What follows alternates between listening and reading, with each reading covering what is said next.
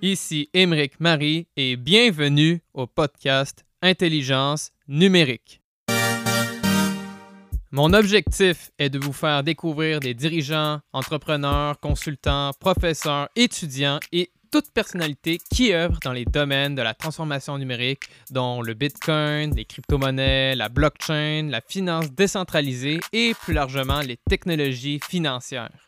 Juste avant de plonger dans la discussion, j'aimerais vous faire part de mes partenaires et liens d'affiliation. Le premier est BlockFi. Cette plateforme américaine permet de gagner des intérêts composés, de recevoir un prêt en dollars et de trader instantanément. Le deuxième est Bull Bitcoin. Cette plateforme non-custodial canadienne permet d'acheter et vendre des bitcoins exclusivement. Pour en savoir davantage sur mes autres partenaires et liens d'affiliation, ils se trouvent dans la description de l'épisode et sur mon site web emericmarie.com. Je suis un étudiant de nationalité canadienne et française à HEC Montréal. Présentement, je poursuis le baccalauréat en administration des affaires de profil bilingue, incluant les spécialisations en économie appliquée, finance et mathématiques. Avertissement, ce podcast est une expression de mes sentiments et a comme objectif de transmettre de l'information. Ce n'est en aucun cas une stratégie d'investissement ou de conseil financier pour acheter ou vendre des actifs ou pour prendre des décisions financières. Surtout, faites vos propres recherches. C'est parti pour l'épisode. Bonne écoute. All right, je suis avec Cyprien Gros, qui est responsable des produits et de la crypto-économie chez BIM à Montréal. Salut Cyprien, je suis très content que tu sois là. Salut, ça va bien? Très bien, très bien, toi? Bah écoute, ça va, ça va. Un peu, un peu gris aujourd'hui, mais on est content. Tout à fait. Alors écoute, pour commencer, euh, Cyprien, j'aimerais te demander un peu ton parcours académique, tout, et euh, ce, que, ce que tu fais actuellement. Alors, euh, parcours académique, bah, j'ai fait, j'ai commencé par HC Montréal. j'ai fait le bac trilingue là-bas. Et j'ai euh, fait un échange à Singapour d'ailleurs. Hmm. Et j'ai gradué en euh, mathématiques appliquées, en fait en recherche opérationnelle pour être exact. Oui. Euh, en recherche opérationnelle et en finance. D'accord. Et ensuite, après, j'ai travaillé pendant deux ans comme trader sur les dérivés de commodités dans une banque à Montréal. Euh, et ensuite, euh, je suis parti faire un master en France à l'école polytechnique en économie quantitative. Euh, et en cours de route, j'ai un, de mes très bons amis de, de HEC Montréal qui m'a contacté pour sa startup qu'il lançait. Donc, je suis décidé d'aller là-bas. Et donc, on a lancé une startup ensemble pendant quatre ans au Mexique qui faisait de la technologie sur la vidéo. En fait, on faisait de l'analyse de vidéo et on avait tout un système marketing qui allait avec. Euh, mais euh, ensuite, bah là maintenant, je, viens de revenir à Montréal et euh, je suis en train de lancer un nouveau projet qui s'appelle BIM. Et alors en fait, BIM, c'est quelque chose d'assez. ça fait quand même trois ans que je travaille dessus, quasiment deux ans et demi. et ça a plusieurs, comme il y a plusieurs layers là-dessus. BIM à la base, c'est une application qui permet euh, aux gens de regarder des films ensemble, un peu comme un Twitch euh, pour, euh, mais pour les films et les documentaires. Et en fait, ça, derrière, il y a tout un pan social. on va être capable de suivre des gens qui vont poster des recommandations, des, ce qu'on appelle les co-watch, donc les événements en, direct auxquels il faut assister. il va y avoir donc des pages qui sont en fait des playlists des différents films qu'ils recommandent ou des, événements qui vont avoir lieu. Et, et donc, l'idée, c'est vraiment de construire ce réseau social avec des influenceurs, etc. Et, donc, tout ça, ça vient d'une idée que les plateformes aujourd'hui, euh, en distribution de vidéos, je parle, mais en fait, c'est souvent le cas dans beaucoup d'industries, les plateformes prennent peut-être un 30%, voire plus, parfois c'est 50% de la distribution.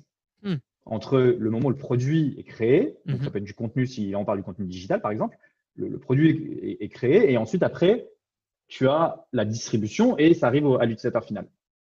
Bah, les plateformes, notamment les plateformes technologiques, prennent un pourcentage qui est énorme en fait comparé à la valeur réelle. Évidemment, la valeur réelle est, apportée parce que ça distribue, ça permet justement de faire ce passage du produit au, consommateur. Mais de l'autre côté, il y a toute une partie de ça qui en fait devrait être redistribuée dans l'écosystème qui est créé là. Et donc, il y a une partie qui devrait partir pour les consommateurs et une partie qui devrait partir pour les producteurs. En fait, c'est une sorte de rééquilibrage du flux financier en fonction de qui est-ce qui apporte vraiment de la valeur dans l'écosystème. Et donc là, l'idée d'avoir, par exemple, un réseau social derrière, c'est de dire, bah, si toi, tu as créé un événement, tu as invité beaucoup de gens, il y a beaucoup de gens qui ont participé, ça a généré beaucoup de revenus, c'est normal que toi, tu aies un pourcentage de ce revenu. Et c'est pas comme un YouTube qui va te donner genre un dollar tous les 10 euh, 000 vues ou les 15 000. Là, on parle directement de, on va te donner un cut du, non pas du profit réalisé, mais du revenu réalisé. Et donc, en fait, ça te permet d'un seul coup d'avoir toute une organisation qui fonctionne avec un, euh, ce qu'on appelle, enfin, ce que moi j'appelle les cascading revenue flows.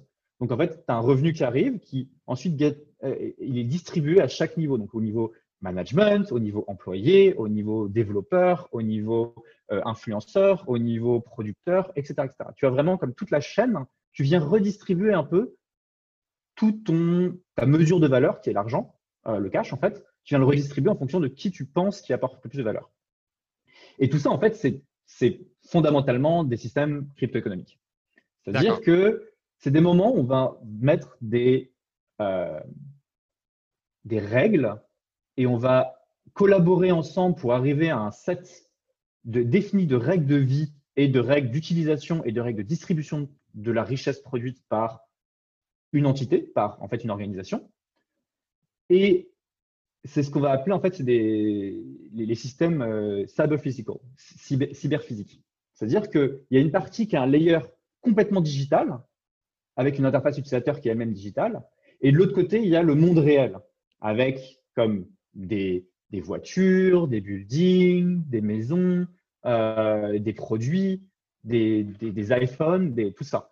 Et en fait, tu, fais un lien entre ces deux, choses-là, et ça, tu peux créer un système social qui est basé là-dessus. Et d'où, en fait, toutes les DAO, fondamentalement, sont des systèmes crypto-économiques. Parce que c'est des moments où les gens se sont dit, bah, on, va, créer ensemble cette, organisation qui légalement n'a pas forcément une autorité quelque part dans un pays, mais maintenant on s'est aperçu justement qu'avec tous les problèmes légaux, ça, maintenant on, arrive à une sorte de ce qu'on appelle le, legal engineering, euh, qui est comme comment est-ce qu'on traduit dans le langage ingénieur, spécifiquement ingénieur crypto, les spécificités de, des, frameworks légaux locaux. C'est assez compliqué. Euh, et donc, tout ça pour dire, euh, BIM, en fait, pour moi, c'est le résultat de beaucoup d'années d'expérience en vidéo, mais en même temps sur la crypto. Parce que la crypto, ça fait depuis 2000, je dirais 2012 à peu près, ou 2010, 2011, 2000, ouais, à peu près que je, que je suis dedans. Ce qui ne veut pas forcément dire que j'étais un, investisseur euh, early, parce qu'au final, euh, à cause de, du fait que j'étais trader à l'époque, je ne voulais pas avoir mon propre argent tied to a specific asset. je hmm. voulais, je voulais pas, en tant que trader, à cause de mon métier que je faisais, j'avais pas du tout envie, en fait de, trader. Euh, ce qui, en fait, je me c'était peut-être une erreur, mais mais bref, non, j'ai bossé sur Democracy Earth, euh, et Démocratie OS, euh, qui sont donc des, Santiago, euh, des, des, créations de Santiago Siri, Santi, et de, et de sa femme Pia Mancini, qui sont des Argentins qu'après j'ai amené à, rencontrer, qui ont créé un système de, de vote. en fait, c'est une sorte de gouvernance, assistance à la gouvernance basée sur la blockchain. C'est-à-dire que c'est des mécanismes qu'on vient te donner pour pouvoir voter. Euh, et pour pouvoir discuter, pour pouvoir avoir euh, ces types de, relations, mais tout ça euh, encodé dans une blockchain. Et pour plus de, bah, en fait, c'est vraiment pour lutter contre la corruption, tout simplement déjà. et après, il y a l'immutabilité, après il y avait le liquid democracy, quadratic voting. Enfin bref, il y a plein plein de concepts derrière que tu peux mettre qui, sont vraiment intéressants. J'ai bossé, bossé là-dessus pendant pas mal de temps. Euh, à l'époque, on avait fait une sorte de proof of concept euh, en utilisant 21.co, euh, qui était euh, s'est transformé en earn.co, je crois, et qui ensuite a été racheté par Coinbase. Je crois que ah. c'est globalement l'histoire. Mais en fait, à la base, à l'époque, ils faisaient des, euh, une sorte de serveur AWS, mais pour le mining sur demande. Et donc, en gros, tu en, prenais un, tu faisais ton code et tout de suite, en fait, tu payais pour que ça soit mis dans un bloc euh, de Bitcoin et tu. bref, il y avait tout un système derrière. C'était vraiment une bonne idée, mais je ne sais pas trop pourquoi ça n'a pas trop marché. Et, on a utilisé ça pour faire une sorte de proof of concept d'un vote, d'un mécanisme de vote.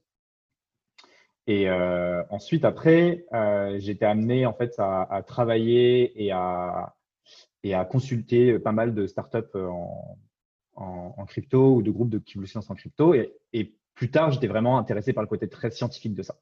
Euh, c'est-à-dire, euh, grâce à mon master notamment, euh, où j'ai fait pas mal de maths, j'ai vu que j'ai commencé à voir en fait les limites un peu des systèmes économiques en termes de modélisation mathématique. Et, et dans la crypto et dans la non-ergodicité, il y a quelque chose qui, qui, qui s'est reflété et qui, je pense, qui est vraiment très important pour, pour la crypto-économie et donc pour le token engineering euh, en général. C'était une introduction très longue, euh, mais bon, on a touché plein de sujets. Je pense qu'on va pouvoir développer à partir de ça. Voilà, super intéressant. Et dis-moi, juste avant d'aller dans, le vif du sujet, là, tu m'as dit que tu as gradué d'HEC Moral il y a quelques années maintenant. Sachant que moi-même, tu vois, je suis étudiant, je commence ma deuxième année au baccalauréat. Je, suis curieux. Est-ce qu'il y a des, euh, des, cours ou, des connaissances que tu as appris à HEC que tu utilises maintenant dans tes projets actuels sur le marché du travail ou c'est vraiment plus au niveau de la maîtrise, comme tu m'as dit, dans les mathématiques?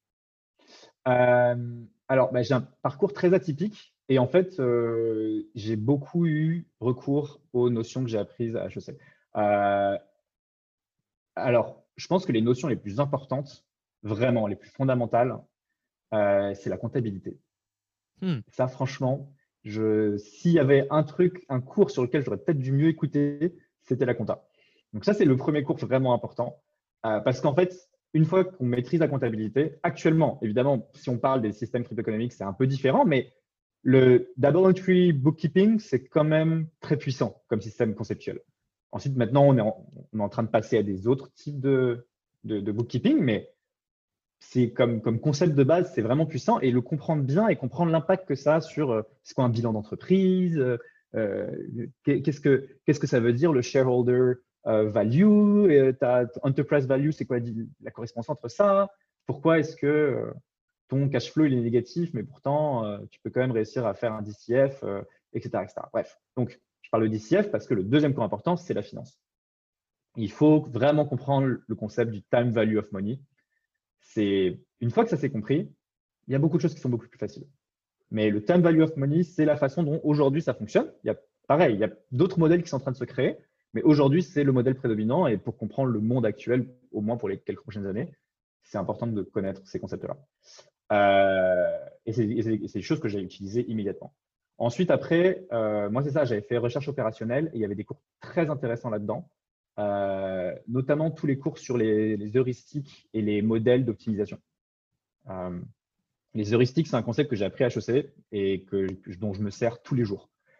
Alors, pour ceux qui ne le savent pas, une heuristique, en fait, c'est une sorte d'approximation. C'est, tu vas commencer à développer le modèle mathématique pour arriver à une solution. Tu penses que tu vas être dans le bon range de solution, mais tu ne vas pas avoir forcément la valeur exacte. Tu vas avoir une sorte de range, tu vas avoir une sorte de, euh, de au moins un ordre de grandeur. Tu vas savoir dans quelle puissance de 10 tu, te situes. Tu vas être capable d'avoir une certaine vue du problème ou de l'optimisation que tu peux faire plus tard, mais tu ne vas pas faire tout le calcul.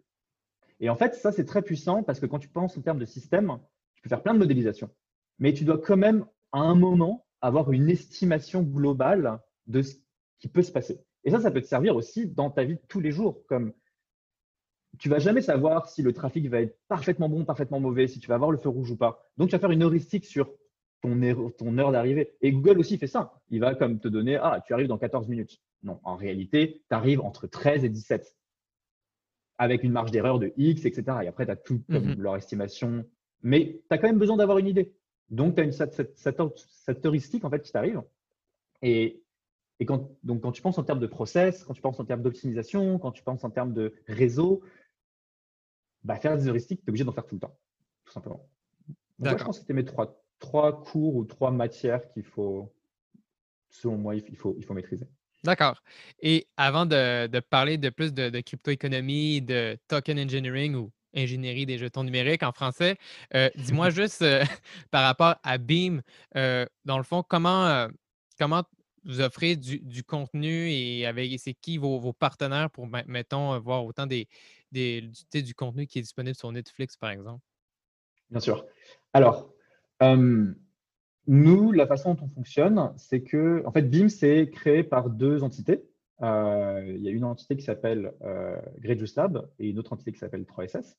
Euh, et donc, ces, deux compagnies, il y en a une qui est spécialisée dans la gestion des contenus pour les studios au niveau mondial et l'autre qui est spécialisée dans la création de plateformes de vidéos.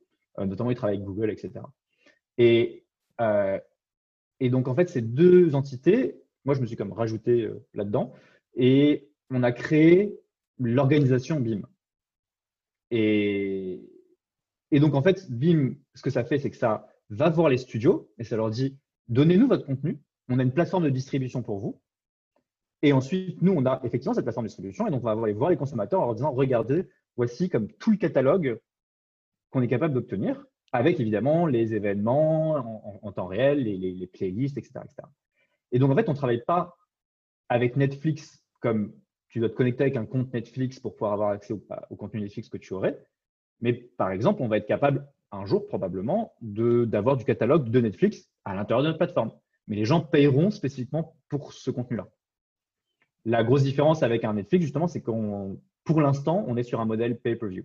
Donc, à chaque fois que tu vas participer à un événement, tu vas payer pour cet événement-là. Je comprends. Alors là, là, là on, y est. Euh, dis-moi tout sur euh, ce que c'est en fait pour commencer la crypto-économie, euh, justement, et c'est quoi le lien avec le, token engineering et, comment ces deux concepts-là se positionnent entre l'un et l'autre? OK. Alors. Pour commencer. de façon très, très légère et très facile. OK. Je vais, partir de BIM. oui. BIM, c'est ah, depuis très longtemps, en fait, quand on a écrit le white paper il y a, quasiment trois ans, euh, ça a toujours été une, organisation crypto-économique, mais on n'avait jamais mis un nom dessus parce qu'à l'époque, ça n'existait pas. À l'époque, il y avait euh, ce qu'on appelait les tokenomics, euh, les token, token economies, tokenized based. Enfin bref, il y avait comme à peu près. Après, il y avait la crypto, crypto finance. il y avait, il y vraiment tout et il n'y avait pas vraiment un langage commun. Donc nous, on a créé, ça, qui est comme un concept d'organisation qui devrait fonctionner selon certaines lois et certains principes, etc., avec une certaine gouvernance derrière, avec une sorte de, les bylaws, en fait, une sorte de constitution qui régit euh, le fonctionnement de ton organisation. Et donc, on a quand même été obligé de créer l'organisation. Donc, on s'est dit, bah, qu'est-ce que c'est une fondation? On veut, on veut que ce soit une fondation à terme. Mais aujourd'hui, pour aller signer avec un studio, notamment, tu ne vas, vas, pas signer avec un, une fondation. Enfin, mmh c'est pas comme ça que ça fonctionne. Dans le monde réel actuel, non, il faut avoir une LLC, une euh, Corp, une euh, Inc., une, peu importe, mais il faut avoir une entité légale avec laquelle ils peuvent faire du business. Donc, on a dû créer ces entités-là. Et, et donc là, en fait, on passe d'un seul coup sur un autre mode. Tu es dans un mode très théorique. Donc, comment est-ce que la, crypto-économie. Donc, comment est-ce que l'économie de mon système et de l'écosystème dans lequel ce système se, conçoit, euh, comment est-ce que tout ça, ça fait pour fonctionner ensemble et comment est-ce que ça, comment et est-ce que ça produit de la valeur? C'est quand même une question de base. Si tu veux construire une organisation, il faut qu'il y ait de la valeur qui soit créée quelque part et qu'elle soit distribuée d'une façon ou d'une autre. Et là, d'un seul coup, tu switches de ce mode très théorique à un mode très réel et très appliqué de ah ouais, mais il faut quand même que je lance quelque chose il faut que je sois capable de euh, faire des transactions, avoir un compte en banque. Euh, et, d'un seul coup, en fait, tant que le, monde ne sera pas complètement décentralisé, il y aura quand même pendant assez longtemps une certaine base de euh, ce qu'on appelle en, tech, on appelle ça le legacy. Le legacy, c'est-à-dire c'est le layer qu'il y avait en dessous. Tu peux décider de le réutiliser, de construire dessus. Mais si ton legacy devient vraiment vieux, tu te retrouves comme le Chicago Board, euh, Board of Exchange, mhm. CBOE. Euh, il roulait encore jusqu'à, euh, mais je crois qu'encore maintenant, ça roule sur COBOL. COBOL, c'est un, un, langage informatique qui date des années 70 80, Donc ça remonte sur de très vieilles machines mhm. euh, que les mecs ils entretiennent pièce par pièce. Parce que si ça, ça crache, il n'y a plus de prix des commodités pour personne. Donc il faut que ça continue de fonctionner. Bon, bah ça, c'est du legacy et ils ont construit plein de systèmes dessus, mais si ce truc-là, ça ne marche pas, bah, et à chaque fois, tu as des problèmes d'intégration, etc., Bon, soit le legacy, tu le mets de côté et tu le remplaces par un nouveau système. Tant qu'on n'est pas à ce stade-là, il va quand même falloir faire ce qu'on appelle du legal engineering, c'est-à-dire faire comme prendre des blocs, des sortes de briques ensemble et essayer de les faire ajuster en disant, bon, dans le monde crypto, on veut ça. Mais dans le monde réel, ouais, ça c'est un rond et ça c'est un carré, ça va, ça va jamais, ça jamais matcher. Bon, ben on va peut-être essayer de trouver une forme qui, comme ça, ça marche un peu pour les deux, c'est pas, pas parfait, mais ça fonctionne à peu près. Une sorte de heuristique, encore une fois, de cette, de, cette euh, comment dire, de coordination des, des systèmes. Et, et, donc là, en fait, pour répondre à ta question, on est passé de la crypto-économie qui est comment est-ce que tu construis, comment les systèmes qui fonctionnent sur un mode crypto peuvent avoir une économie qui roule et qui a, et, comment tu considères les stakeholders dedans, comment est-ce que tu considères la redistribution de ta valeur, etc. Et ça, c'est le layer très théorique au final. C'est vraiment de la recherche pure là-dedans. Et au-dessus de ça, on a construit le, le, bah, le legal engineering qui est une partie du euh, token engineering. Et donc l'ingénierie des jetons. C'est toute la discipline qui consiste à déterminer comment on peut construire des systèmes qui fonctionnent, qui sont safe. Ça, c'est une des premières choses qu'on dit. Il faut que les systèmes soient safe. Il faut que les systèmes soient collaboratifs et il faut que les systèmes soient créatifs et divers. Bref, on a, tout. En fait, on est justement en train actuellement de définir toutes les valeurs qui sont attachées dans, dans cette discipline. Mais c'est une discipline qui est très appliquée. Parce qu'en fait, c'est le moment où on, on prend tout, ce white paper théorique et on dit non, non, non, on va en faire quelque chose de vrai, avec des vraies entités, puis avec des vrais gens qui vont participer dedans, avec des vrais êtres humains qui vont interagir avec nous. Puis des êtres humains qui ont une famille, qui doivent payer un loyer, mais qui veulent aussi faire autre chose à côté. Mais... Et donc, tu as tout ce, comme, toute cette conception des agents. Donc, les agents, c'est chacun des stakeholders, chacun des, parties prenantes dans, ce système. Tu vas être capable de d'explorer un peu quel type de relation ils veulent avoir avec ce système-là. Et tout ça, c'est du token engineering, c'est-à-dire étudier ces relations-là, les modéliser. tu peux faire des modélisations de système, tu peux voir en fonction d'un certain type de paramètres, comment est-ce que ton économie va se comporter si tu as une croissance d'utilisateurs de X, si tu as euh, euh, tel nouveau token, quelle est la valeur qu'il va avoir, si tu as une vélocité de temps, si tu as euh, des nouveaux, par exemple dans BIM, si on a des nouveaux influenceurs qui arrivent, combien par influenceur on espère avoir de nouveaux utilisateurs. Et tout ça, tu peux le modéliser en fait. Et, ça, ça encode. En fait, la modélisation, elle n'encode pas. La, modélisation, elle se base sur le code justement que tu as fait de cette organisation. Et, donc, en fait, c'est ça qui est très intéressant maintenant, c'est qu'on est vraiment entre quelque chose de, recherche fondamentale très théorique et en même temps construire des vraies organisations avec des vrais gens dedans. D'accord. Et dis-moi, euh, sur quelle blockchain la cryptoéconomie est actuellement développée? Ou euh, quelle est ou sont euh, les plus durables pour le futur selon toi, qui sont encore en, développement ou pas en mmh production? Alors, euh, c'est toujours une question piège, ça, parce qu'en réalité, il y a des excellents protocoles qui sont gérés par des mauvaises teams. Il y a des excellents teams qui ont des protocoles qui sont assez moyens.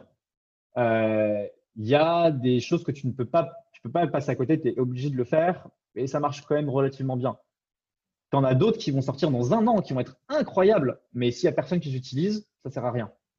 Donc, je pense que le débat actuellement sur, sur les frameworks, c'est très bon et il faut l'avoir parce qu'en fait, ça, nous aide aussi à progresser dans qu'est-ce qui est bon, qu'est-ce qui ne fonctionne pas, qu'est-ce qui fonctionne bien. Bitcoin, c'est évidemment, c'est un, peu, un peu la maman de tout ça, mais en réalité, tu ne peux rien faire sur Bitcoin. Enfin, le, hash rate qui, qui, est, demandé est tellement, tellement cher à, créer que ça, ça va continuer d'exister, mais ça ne va pas avoir ce fameux layer 2. Euh, bah, il existe en fait euh, via Lightning, mais le layer 3 vraiment applicatif avec des gens qui l'utilisent pour comme avoir des plateformes euh, partagées entre les individus avec une, des vraies transactions, c'est-à-dire un vrai flot d'informations fréquent, etc., ça va jamais arriver. C'est sûr. Donc, déjà, ça dépend ce qu'on veut faire. Est-ce qu'on veut se dire, ah, je vais prendre le digital gold et puis euh, je vais le laisser avoir parce qu'il y a 21 millions euh, limit supply, ça y est, c'est là. Évidemment, parce qu'il y a un limited supply, tout de suite, ça veut dire que ça ça vaut quelque chose. Oui, non, j'en sais rien. Ça, ça dépend de ce que les gens croient ou pas. Mais derrière, par exemple Ethereum. Ethereum, c'est vachement bon. Mais il faut attendre la version 2. La version 1, pour l'instant, n'est pas encore assez bonne pour être utilisée de façon massive. Euh, évidemment, il y, a des, petits hacks, il y a des façons de faire à côté, des, petites choses qu'on peut, créer, mais il faut que fondamentalement le network soit plus rapide. Et donc, justement, le sharding, euh, ça fait partie des, technologies qui vont être, bah, qui, sont en train de développer tranquillement là, mais qui, qui, vont être les plus pertinentes et les plus importantes pour le passage, euh, pour le passage à la V2 et à une vraie utilisation du, du, service, une, une, vraie massification en fait. On peut utiliser le service actuellement. Si on est juste 100 à l'utiliser, ça marche super bien et ça coûte pas très cher. Ouais, mais si tu veux avoir des millions de personnes qui l'utilisent en même temps, ça marche pas. Alors après, toutes les autres blockchains ont toutes dit Ah, mais nous, on est capable, on a une, scalabilité massive, on peut te faire des centaines de milliers d'opérations par seconde si tu veux. C'est très bien. Mais oui, bien sûr, si tu as trois serveurs, moi aussi, je peux te faire euh, des milliards d'opérations par seconde si tu veux. Mais je suis pas sûr que ce soit vraiment décentralisé. Oui, mais tu peux rajouter un petit node sur le côté. Ouais, mais c'est pas ça qui va faire que ta gouvernance soit complètement décentralisée. Bref, donc en fait, chaque, chaque framework a son lot de problèmes et de contradictions parce que ça dépend comment est-ce qu'il a été construit. Et c'est pour ça que je dis, il y a probablement des frameworks qui sont parfaits actuellement. Genre, on est arrivé à un niveau de recherche qui est suffisamment bon pour avoir des choses qui fonctionnent. Mais s'il n'y a personne qui les utilise, bah en fait, on ne saura peut-être jamais, puis l'équipe, elle va disparaître, puis elle va être recrutée par d'autres projets qui vont faire d'autres mhm. choses. Mais on est super, super tôt aussi. C'est ça, ça la réalité. On est très, très tôt. Genre, euh, si on compare ça au, au dot-com euh, bubble, on est en 95 là. Hmm.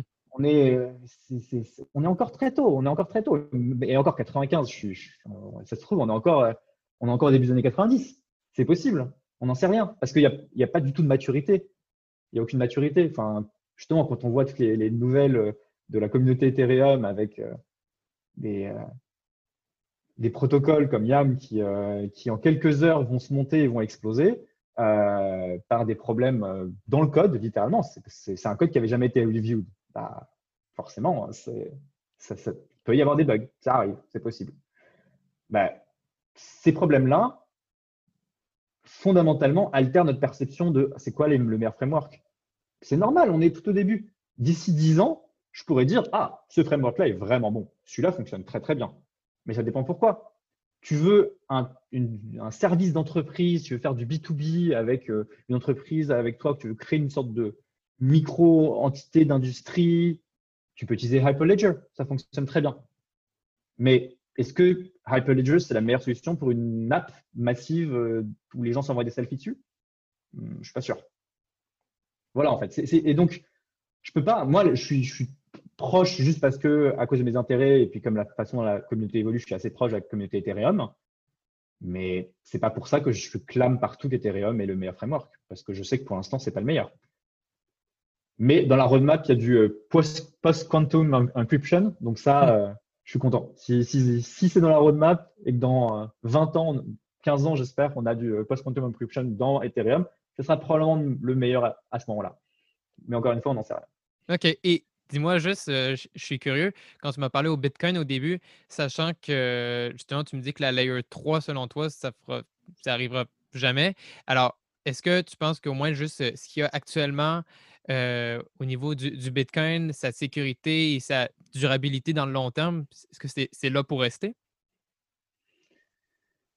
Ça, oui, jusqu'à ce qu'il y ait un ordinateur quantique qui s'attaque à ça. Parce que après, ça, reste de l'encryption euh, euh, sur des courbes assez classiques au final. Euh, donc, jusqu'au jusqu'au moment où ça coûtera moins cher d'utiliser un ordinateur quantique pour faire ça, hmm. Bitcoin aura de la valeur. Après, évidemment, plus vraiment. Mais avant ça, oui, ça a de la valeur parce que au niveau monétaire, c'est quelque chose de très stable en réalité. C'est-à-dire que évidemment, si Bitcoin explose en termes de prix et explose en termes de prix pendant plusieurs années d'affilée, les gens vont jamais l'associer avec une monnaie. Ils vont l'associer avec un investissement, avec un asset.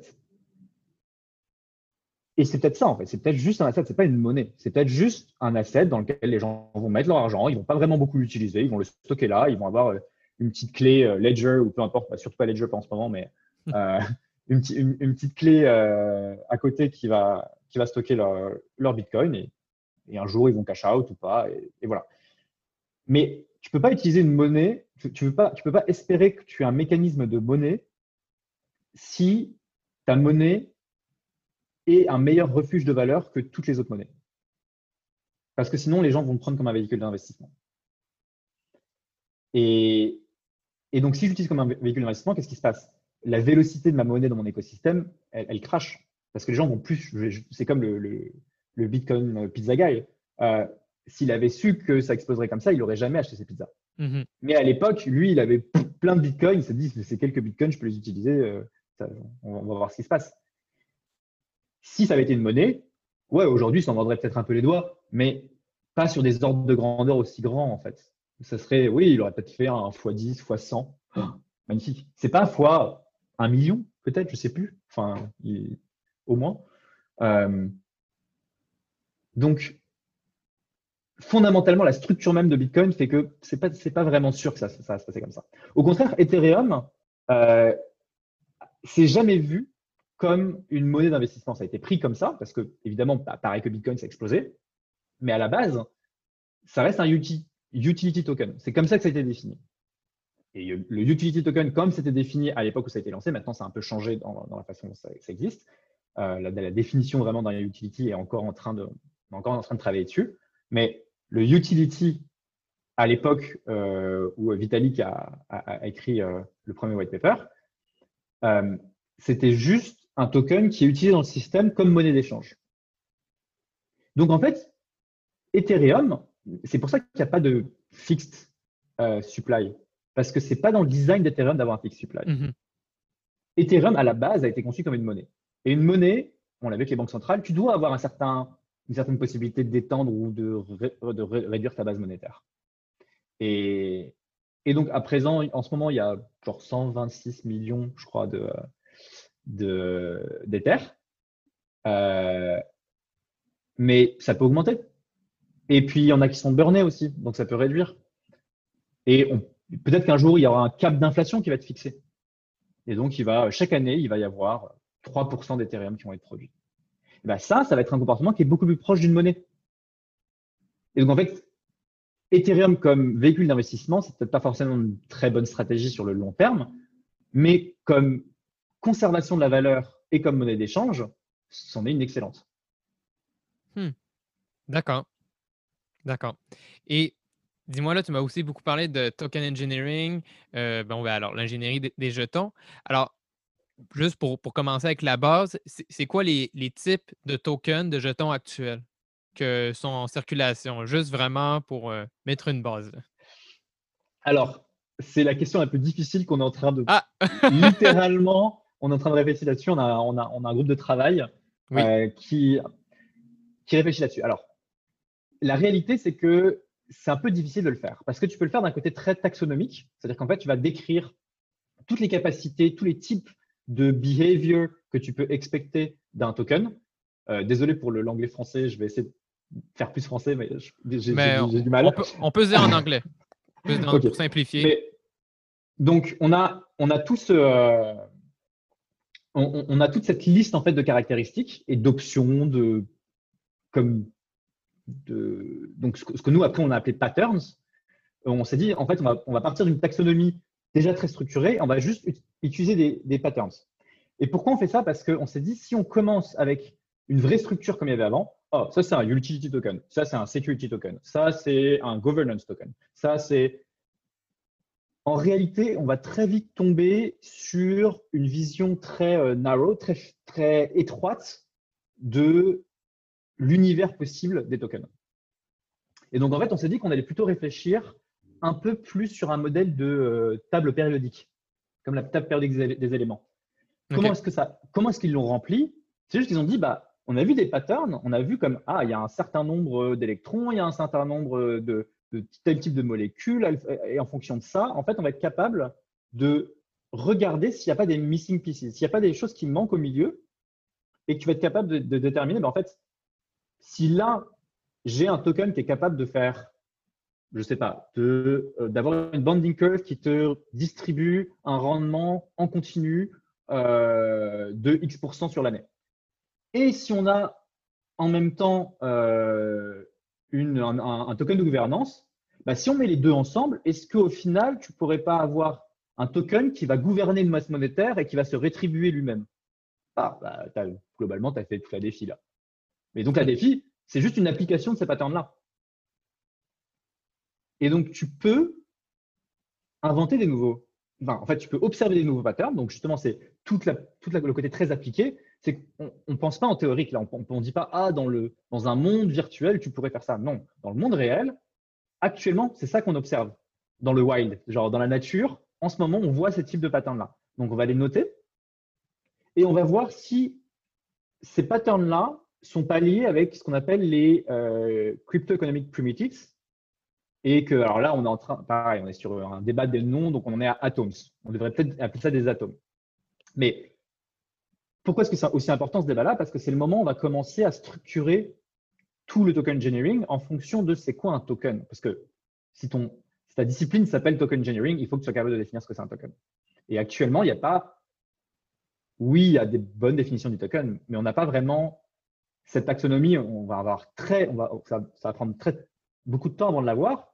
Donc là, maintenant, il faudrait déjà qu'on ait les primitives, les building blocks, ces, ces, atomes où on est sûr de, bah oui, ça, c'est un outil mathématique qui nous permet de faire ça. Le, proof of work, c'est un euh, primitives parce que c'est une expression mathématique qui a, enfin une expression, c'est euh, en fait, un algorithme tout simplement qui va déterminer comment se comportent tes variables. Bon, bah, ce système-là, c'est un building block. On va avoir l'identité, le, concept des identités. Donc là, on va observer plein de patterns dans la nature. Alors, euh, il y a le social graph. Donc, en fait, moi, je vais, te, je vais te référer, toi, tu vas me référer, ton père va te référer, euh, ma copine va me référer. Et grâce à ça, on va comme valider socialement notre identité. Ça, c'est un pattern. On a, il, y a, déjà plusieurs euh, start-up ou groupe ou organisation qui sont en train de se lancer là-dedans. Hmm. Mais c'est quoi le primitif qui est derrière?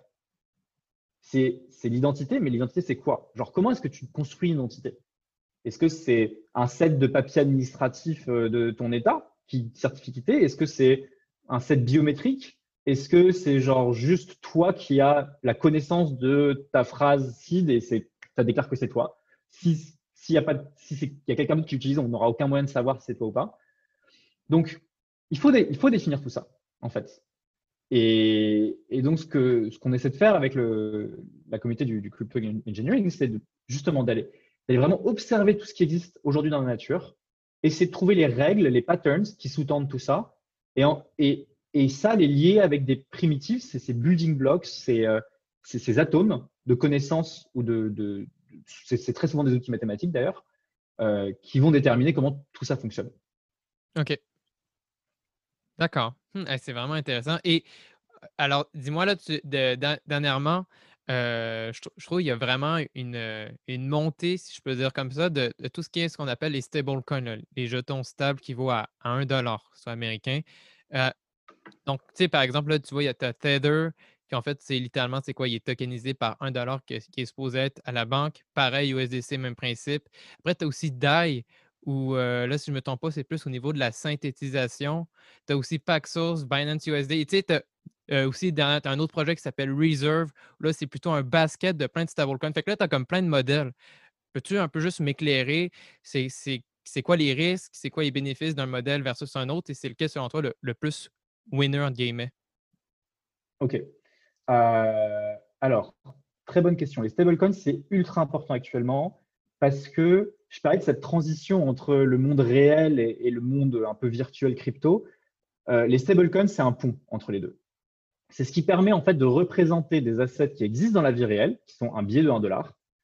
Ça me permet de le représenter en un token, une unité de compte que je peux utiliser ailleurs et qui a de la valeur ailleurs.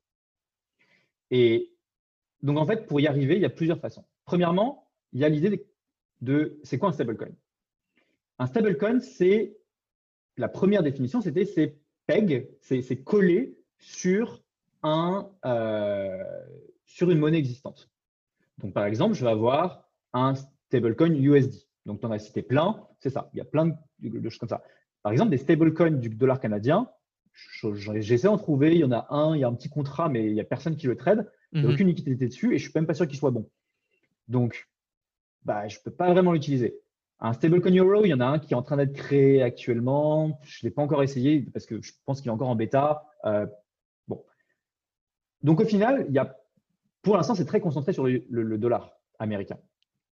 Alors, un des soucis avec ça, c'est que ça veut dire que pour l'instant, les stablecoins sont soumises, entre guillemets, au dollar américain. Si le dollar américain perd sa valeur comme monnaie, oui. ça va, enregistrer plein de problèmes dans le monde réel, évidemment. Mais dans le monde crypto, ça va aussi poser pas mal de soucis parce qu'il y a beaucoup de réserves qui sont en USD. Et c'est ça qui garantit un peu ton niveau de risque, ton exposure et puis ton retour sur investissement. Donc, euh, je pense que premièrement, il y a une nécessité qui est plus de stablecoins, de beaucoup plus de currencies. Ça, c'est, je pense que c'est évident.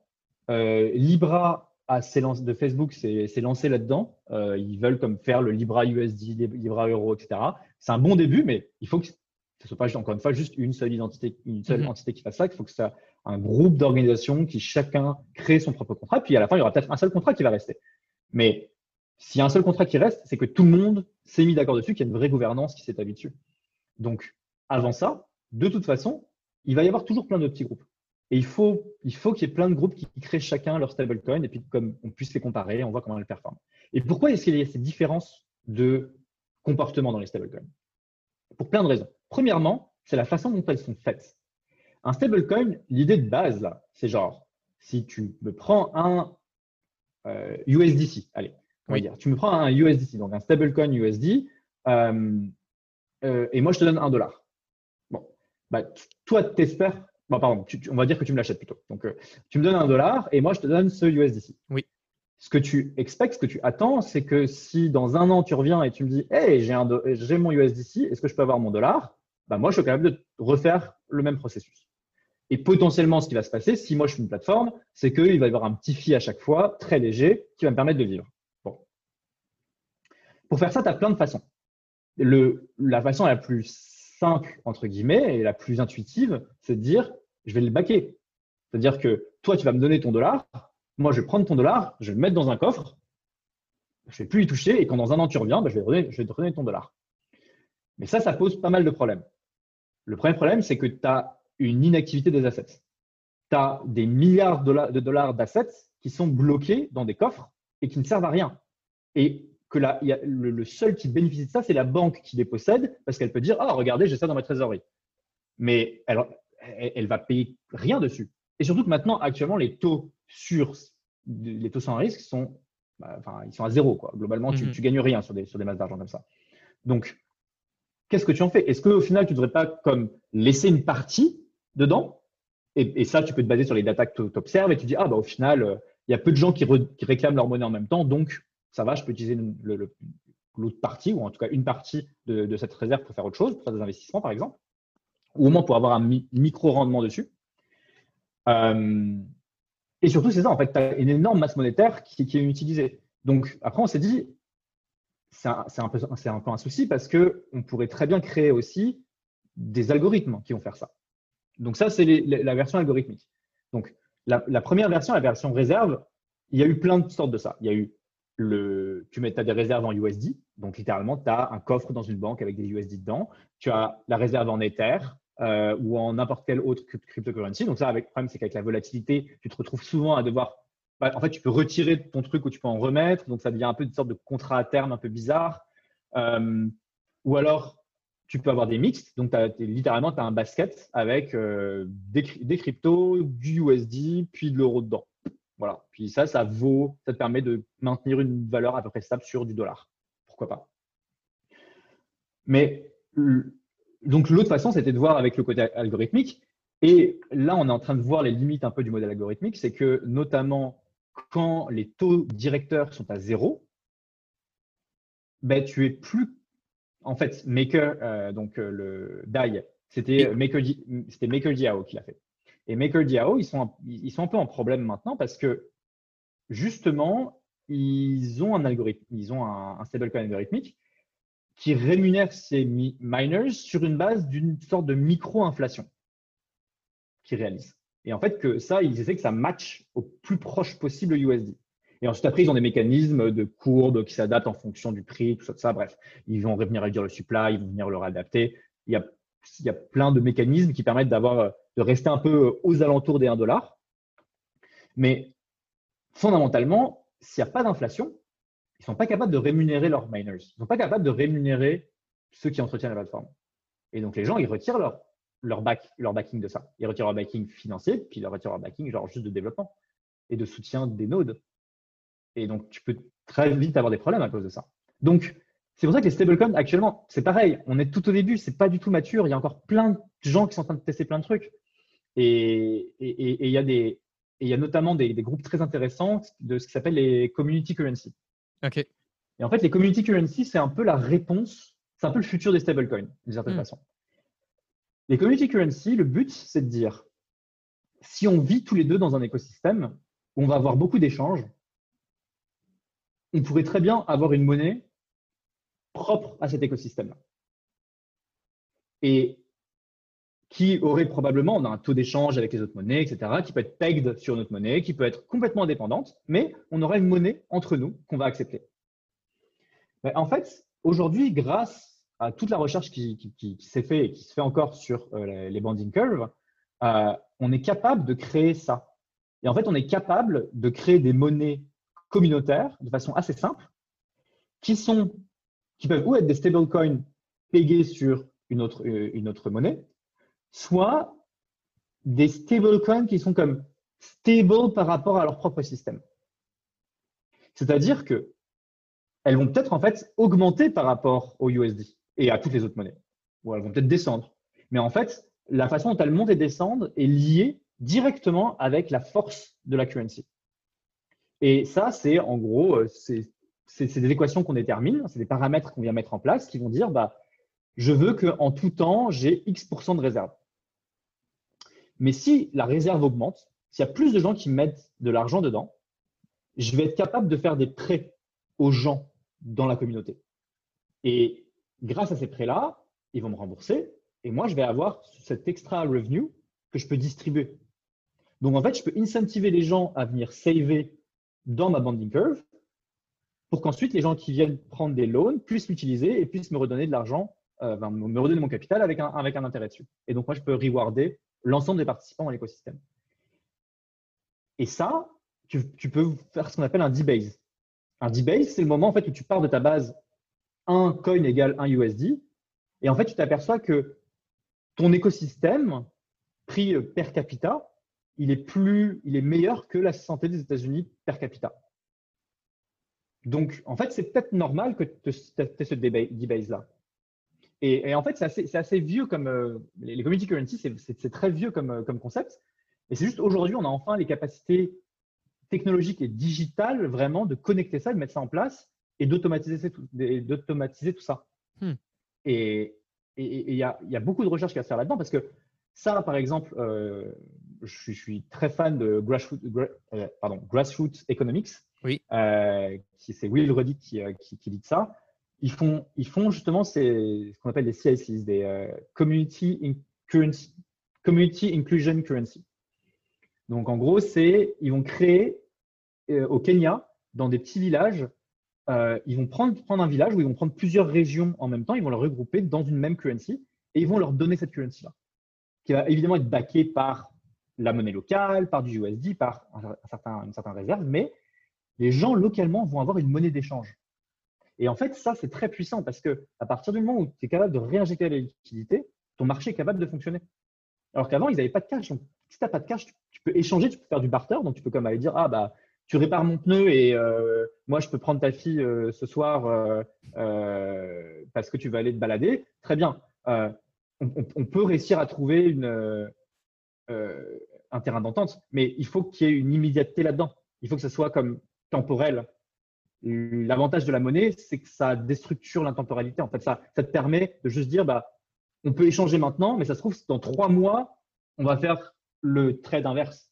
Et ce n'est pas important parce que la monnaie qu'on va utiliser sera la même et elle aura gardé sa valeur.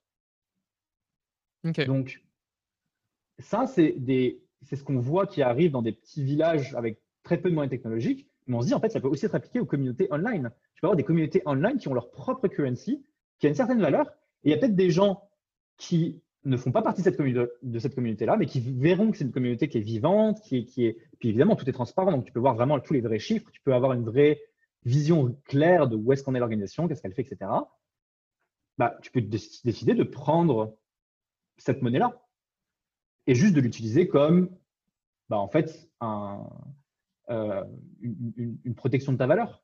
Euh, et, qui est une des règles de la, enfin, un des apports des monnaies.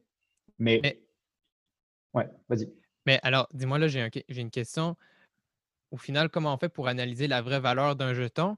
Parce que ça, ça va susciter alors, euh, tu sais, là, on le voit, tous les shitcoins, si tu veux, entre guillemets. Comment, parce que là, ça va créer plein de, modèles de jetons pour des petites communautés. Alors, et donc, tu sais, je veux dire, si ça grossit, ça va être exponentiel. S'il y avoir un use case pour euh, tel jeton spécifique, au final, euh, on ne va pas se perdre dans Là, ah, pour telle activité, c'est tel jeton, pour telle autre activité, c'est tel jeton. Donc, bah, comment là? mais c'est très bien que tu arrives à, cette question-là parce que c'est exactement ce qu'on fait dans la communauté de token engineering. C'est littéralement, je travaille quand même pas mal dessus parce que ça m'intéresse et puis même pour mon métier, le mmh métier que je suis en train de créer, euh, il, faut, il faut que je participe à ça. Euh, mais le, le, concept des reviews, c'était vraiment ça qu'on avait lancé avec, euh, avec un de mes amis euh, de, de, la, de cette, communauté-là, euh, qui s'appelle Vassili. Euh, on a lancé en fait le groupe qui s'appelle le Token Reviews, où on avait commencé en disant on va analyser des projets tokenisés. Et comment tu fais pour analyser ça? Tu peux analyser en, en, termes de flux financiers. Donc, tu vas faire un DCF. Tu peux analyser en termes de système. C'est-à-dire, tu vas voir c'est qui les stakeholders, c'est qui les gens qui vont recevoir la valeur, c'est qui qui vont la dépenser. Tu peux le voir en termes de risque.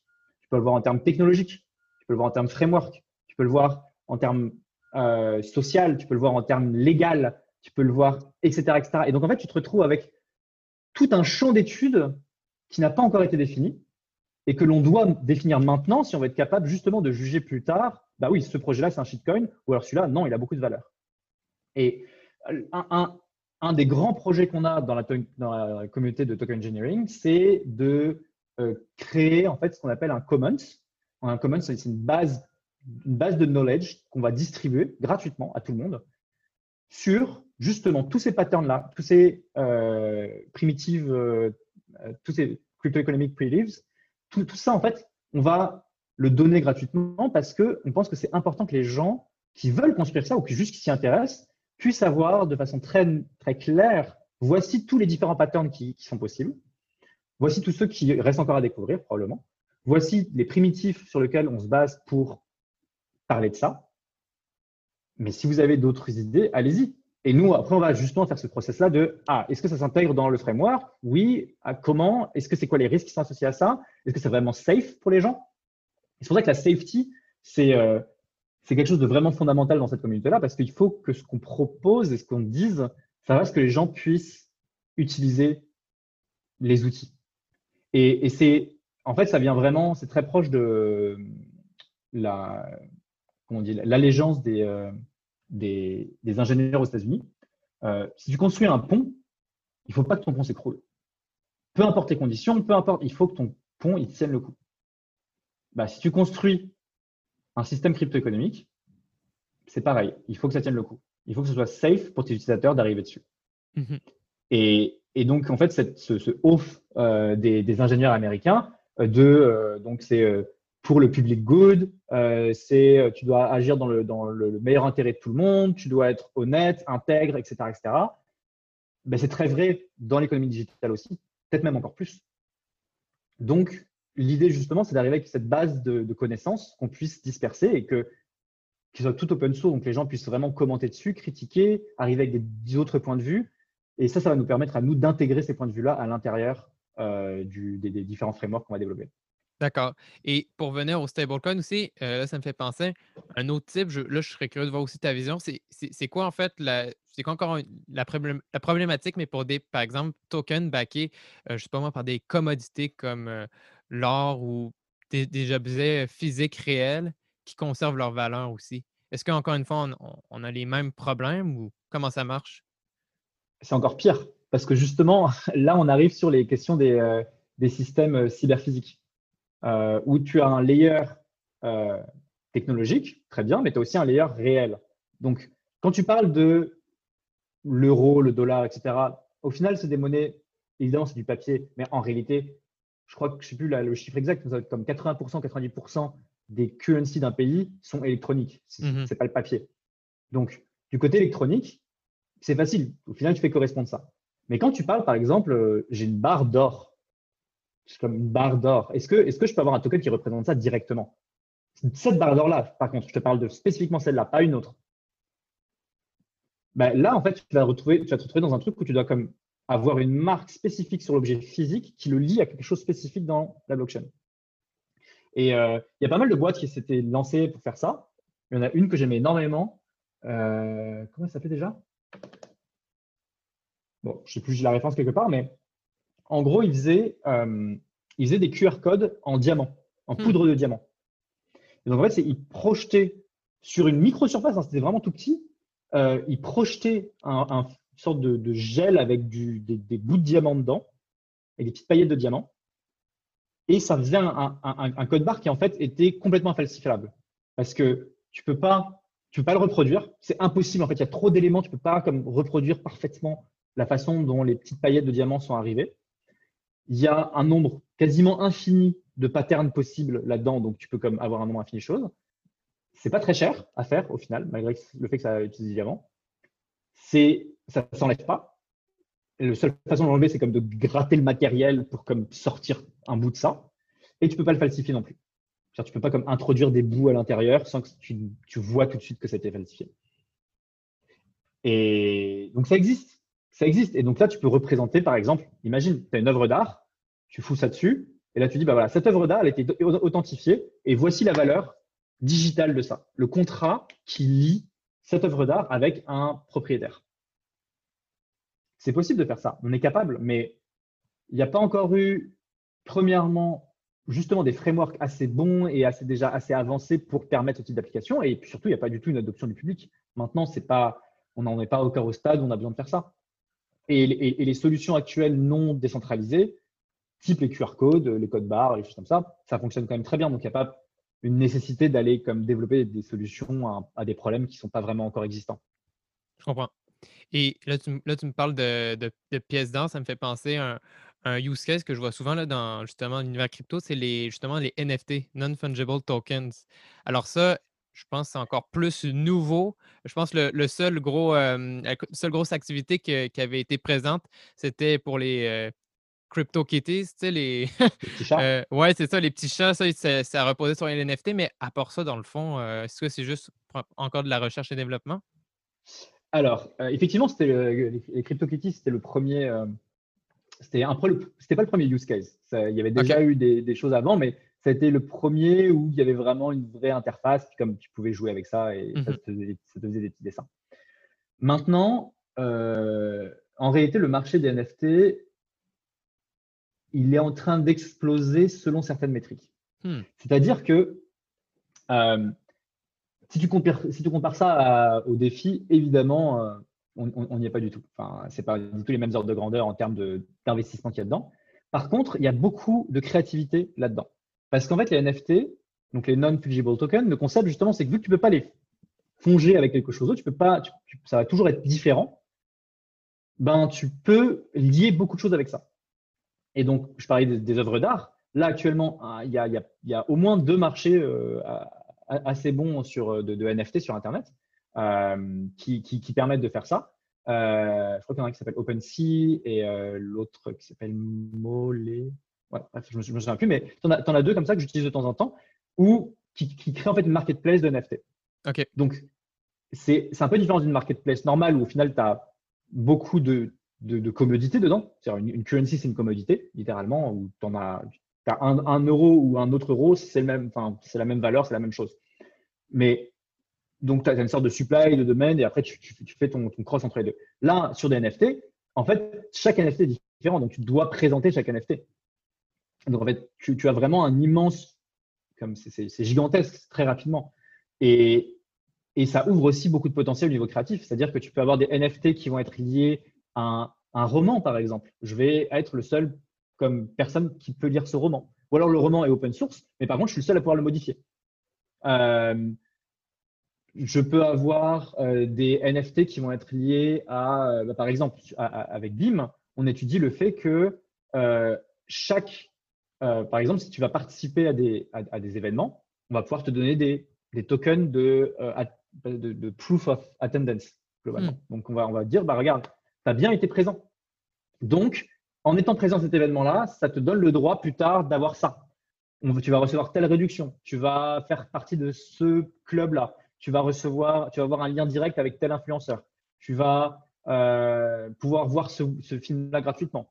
Euh, le prochain co-watch qui est organisé par ce mec-là, tu vas pouvoir y assister. Bref, il y a plein de possibilités en fait d'un seul coup qui s'ouvrent à partir du moment où tu vas être capable de créer des tokens individuels. Et c'est même pas des tokens individuels, c'est des, tokens qui ont une existence unique. Et tu vas pouvoir rattacher tout un set de paramètres et de features autour de ces tokens uniques. Donc, on n'y est pas encore parce que, encore une fois, pour l'instant, les use cases ne sont pas encore là. On n'a pas vraiment encore les meilleurs mécanismes et il n'y a pas l'attrait du, public. Mais au niveau créatif, c'est en pleine explosion. Il y a plein, plein de, de nouveaux artistes donc, qui vont créer des œuvres digitales, qui vont les mettre en vente. donc là, tu vas me dire, ouais, mais j'ai juste à faire un screenshot et puis c'est bon, je l'ai aussi. Ouais, mais auras, en fait, tu n'auras pas, auras pas cette, œuvre. Tu auras une reproduction, cette œuvre. Tu peux mhm. très bien avoir un, un Van Gogh chez toi euh, qui va être une reproduction. Tu as le droit. Mais est-ce que, c'est toi qui décides. Est-ce que c'est ça que tu veux? Si c'est ça que tu veux, fine, fais-le, fais ton screenshot. Si tu veux posséder une œuvre d'art, tu veux dire, bah non, moi, j'ai participé à la vie de l'artiste, euh, je pense que c'est bien ce qu'il fait, puis voici, je possède cette œuvre d'art bah, tu peux avoir ça. Et en fait, tu pourrais avoir des musées virtuels où les gens ont comme display leur collection de NFT. Bah voilà, c'était. Euh, j'ai assisté à cet événement-là et, d'ailleurs, tu peux coller des assets avec ça. Donc, tu vas coller une photo, tu vas associer euh, un diplôme avec le fait que tu es sorti de l'université, tu vas montrer tes œuvres d'art digitales que tu as acquises, tu vas, par exemple, les, les, les URL. oui. Euh, les, en fait, tout, le concept des, des, TLDs, etc., tu peux le mettre sous forme de NFT. Donc, tu peux avoir un domaine, ça va être un, NFT. Parce que, hmm. en fait, un, domaine, c'est unique. Donc, tu peux avoir comme un seul contrat qui représente ce domaine. Et ensuite, tu vas être prêt à vendre ou acheter ce domaine-là. C'est ce que fait ENS, euh, e Ethereum Name Services. Euh, c'est ce qu'ils font en fait, c'est des NFT qui, s'échangent entre eux. Tu as donné quelques indices. On a aussi beaucoup parlé de tokens, aussi de, coins. Alors, pour les curieux, dirais-tu qu'au final, aujourd'hui, euh, ceux qui ont le plus de valeur, c'est les bitcoins et l'Ether? Ben, là, actuellement, euh, moi, c'est les deux coins, entre guillemets, dans lesquels je recommanderais d'investir, si on me demandait vraiment juste parce que c'est les deux plus grosses, c'est les deux qui ont le plus d'avenir, en tout cas sur un moyen terme. Euh, et il y a beaucoup d'expérimentation. Évidemment, si tu veux faire x100, ce n'est pas forcément les deux meilleurs trucs, mais si tu veux faire un investissement un peu plus long terme, puis te dire, bah, je suis prêt à ce que, même si je fais 20% par an, c'est déjà vachement bien, euh, bah, faut, le voir comme ça. Beaucoup plus sur la conservation de la valeur que sur le faire un x100 dans les deux prochains jours. Et ça, euh, s'il y a des gens qui sont intéressés vers les fois dans les deux prochains jours, euh, il suffit juste de regarder Twitter, euh, regarder les, ceux qui sont ceux qui sont dans la, journée et probablement peut-être que le lendemain il y aura un pump ou alors il y aura un dump, je sais pas, mais peut-être tu vas faire x100, j'en sais rien, peut-être, essaye. Voilà, je recommande absolument pas de le faire, mais si tu as de l'argent à perdre, tu peux toujours essayer, ça peut marcher. D'accord, ouais, c'est un peu le casino là, rendu là. alors, dis-moi aussi, alors tu sais, justement là, on le voit le, Bitcoin, là, il est actuellement, son modèle d'ailleurs, c'est vraiment, c'est, euh, c'est pas déflationniste, mais c'est désinflationniste. dans le sens qu'il y en a toujours qui sont créés continuellement. Et quand on aurait atteint le, maximum des 21 millions, là, on pourrait dire que ce sera déflationniste. Et là, on le voit, l'Ether, on voit clairement que c'est inflationniste. Il n'y a pas vraiment de supply maximum. Donc, c'est sûr que c'est deux modèles complètement qui n'ont rien à voir. Mais selon toi, au final, c'est euh, au niveau durabilité et rentabilité, euh, ça serait plus un, jeton inflationniste ou déflationniste qu'il faudrait euh, construire un projet pour tous ceux qui voudraient se lancer? Ça dépend ce que tu veux faire. En fait, c'est toujours ça, hein, parce que, et c'est pour ça qu'on réfléchit autant là-dessus et les, tout ce qu'on a discuté des patterns, des primitives, des building blocks, des, atomes, tout ça. C'est pour ça que c'est aussi important ce travail-là. C'est parce que une, question comme ça, la seule réponse, c'est ça dépend. D'accord. Parce que ça dépend. Est-ce que tu veux construire un asset financier? Est-ce que tu veux construire quelque chose qui va exploser en valeur et que les gens vont utiliser très longtemps, pas comme monnaie, mais comme véhicule d'investissement? Est-ce que c'est ça l'objectif? Ok, bah alors peut-être qu'un fixed supply, effectivement, c'est pas mal. Ou alors un fixed supply avec une possibilité de burn et potentiellement une possibilité de créer s'il y a une gouvernance derrière qui permet de X, Y, Z. Voilà. Tu veux créer une coin, ok. Est-ce que tu veux créer une coin qui soit relativement stable? Est-ce que tu veux créer quelque chose qui soit euh, lié à un autre asset? Est-ce que tu veux créer quelque chose qui soit stable juste dans son propre environnement, mais qui puisse augmenter en valeur quand même assez fort? Euh, bah, Tu peux faire quelque chose d'inflationniste, effectivement. Euh, est-ce que tu veux quelque chose qui soit complètement automatisé ou alors genre une fonction et puis tu peux plus y toucher? Ou alors est-ce que tu veux qu'il y ait quand même de la gouvernance qui puisse adapter cette fonction-là Et c'est pour ça que c'est aussi compliqué parce qu'il n'y a pas une réponse claire. Je ne peux pas te dire, bah oui, le meilleur, c'est euh, une, politique désinflationniste, ça marche, ça marche à toutes les fois. Bah non, on n'en sait rien. On n'a jamais essayé ça. On n'a jamais eu suffisamment de data pour analyser et de façon aussi claire comment est-ce que c'est possible. Et on va voir ce qui va se passer. Mais aujourd'hui, la façon dont les gens définissent et créent des projets de tokens et, des systèmes de tokens doit être basée sur ce que je veux en faire. C'est quoi la mission derrière? Est-ce que la mission, c'est de faire que les gens gagnent de l'argent? Ok. Comment est-ce que tu veux y arriver?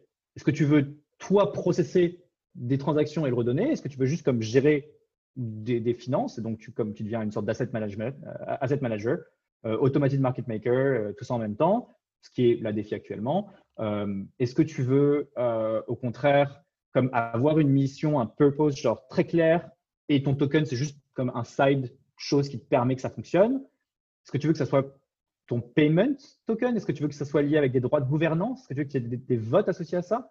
Est-ce que tu veux que ça fournisse un stream financier en temps réel aux gens qui le possèdent?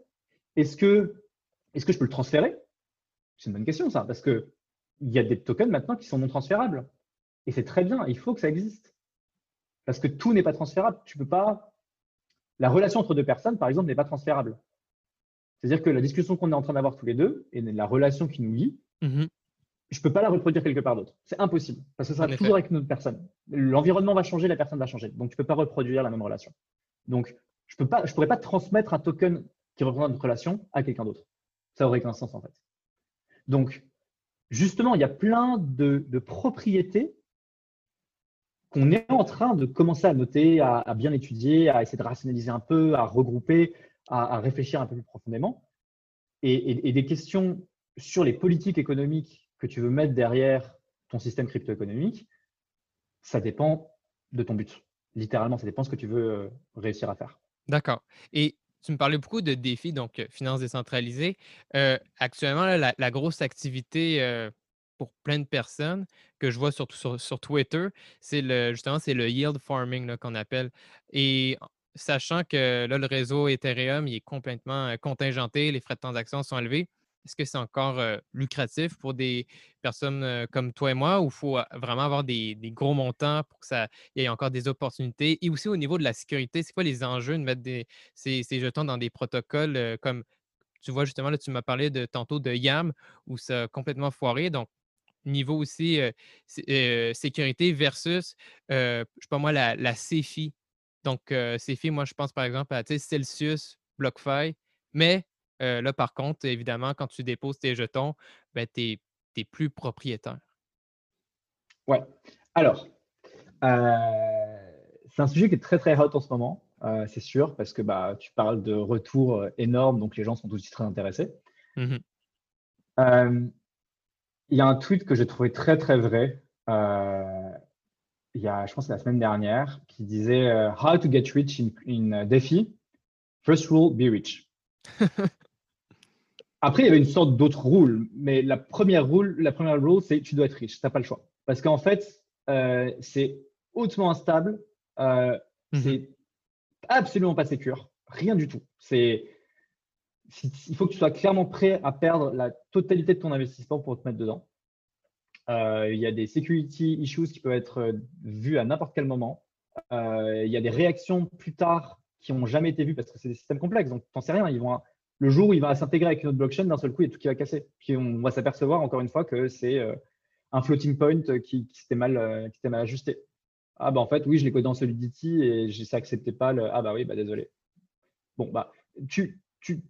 en fait, on n'en sait rien et pour l'instant, c'est pas encore safe. Après, si tu as de l'argent à investir, et quand je dis de l'argent, il faut avoir plusieurs milliers de dollars là pour que ça arrive vraiment le coup. Go for it. Il y a des gens qui font x100. C'est vrai il y, en a, pas mal même qui le font. Et chaque jour où je vois des gens qui font x100 et que je me rappelle que j'étais trader avant, je suis genre, ah, si seulement. Voilà. Mais c'est pas ce que je veux faire de mes journées. J'ai pas envie d'être en train de checker des courbes euh, tous les jours et de checker Twitter en voyant euh, qui, est, qui, est, en train de chiller euh, les meilleurs coins qui vont faire un pump and dump dans les trois prochaines minutes. Bon, j'ai pas envie de vivre comme ça et puis ça m'intéresse pas. Donc évidemment, je perds potentiellement des superbes opportunités d'investissement, mais c'est pas ça qui m'intéresse. Et, à l'inverse, il y a des gens que ça, ça intéresse. Euh, et ben ça, c'est très excitant parce qu'effectivement, il y a plein de choses qui se passent. Ça bouge très, très vite. Il y a effectivement beaucoup de gens qui font des fois 100. Euh, et bon, beaucoup en réalité, non, c'est les plus vocaux sur Twitter qui vont brag about it, mais tu n'es même pas vraiment sûr. Tant que, de toute façon, tant qu'ils ne mettent pas leur Etherscan, ça ne veut rien dire. Euh, il ne faut pas, croire à ça. Bref, mais donc il y a des risques là-dedans c'est en train de se développer, c'est en train de se sécuriser. Il y a une énorme innovation financière qui va arriver grâce à ça. Le fait de pouvoir pouler des ressources et de pouvoir les diriger de façon complètement autonome, ça va changer la façon dont le monde voit ce que c'est un asset. Hmm. Vraiment, c'est très très profond en fait comme façon de changer euh, de, mentalité. C'est un, autre paradigme. Mais pour y arriver, eh bah, faut casser des œufs. Voilà. Donc, il y, a, des choses qui cassent, des choses qui ne marchent pas, et il faut le savoir. Investir, évidemment, tu peux toujours investir 100 dollars, 200 dollars, mais tu vas payer peut-être comme 20 dollars de transaction, tu vas attendre 4 heures, tu vas rater le prix que tu voulais. Euh, tu peux le faire, tu peux le faire, c'est vrai. Ce qui est intéressant maintenant, c'est genre jouer un peu avec, comprendre comment ça fonctionne, mais euh, pas, investir des milliers de dollars si on n'a pas la capacité de le faire. Si on a la capacité, euh, aucun problème. D'accord. D'accord. Et là, j'ai une autre question au niveau des, jetons, mais là, c'était plus. Euh, là, c'est un, autre sujet qu'on n'a pas trop abordé, c'est au niveau de la législation, en fait. Parce que justement, tu sais, défi euh, finances décentralisées, tu sais, ou les DAO, Decentralized Autonomous Organization. Fait comment la, loi aborde justement toutes ces, ces activités-là, que ce soit ben là, dans notre cas au, Canada, euh, mais aussi on je ne sais pas si tu as des, euh, des, échos de ce qu'il y a en France ou en Europe, parce que, oui, dis-moi, est-ce que justement, là, pour le moment, c'est un peu euh, freestyle dans le sens que là, il n'y a pas trop justement de, législation, fait que là, on, peut plus expérimenter ou comment ça marche? Alors, c'est une excellente question parce que c'est une question qu'on évite un peu toujours dans le milieu crypto. Bah, en tout cas, pas dans le milieu du crypto engineering parce que ça fait partie des piliers de base. Vraiment, le, legal engineering, c'est essentiel pour, créer des vrais tokens. Mais dans beaucoup de communautés, en fait, les gens mettent ça sous le tapis en disant ah, on s'en fiche, on est une DAO, on est responsable de rien.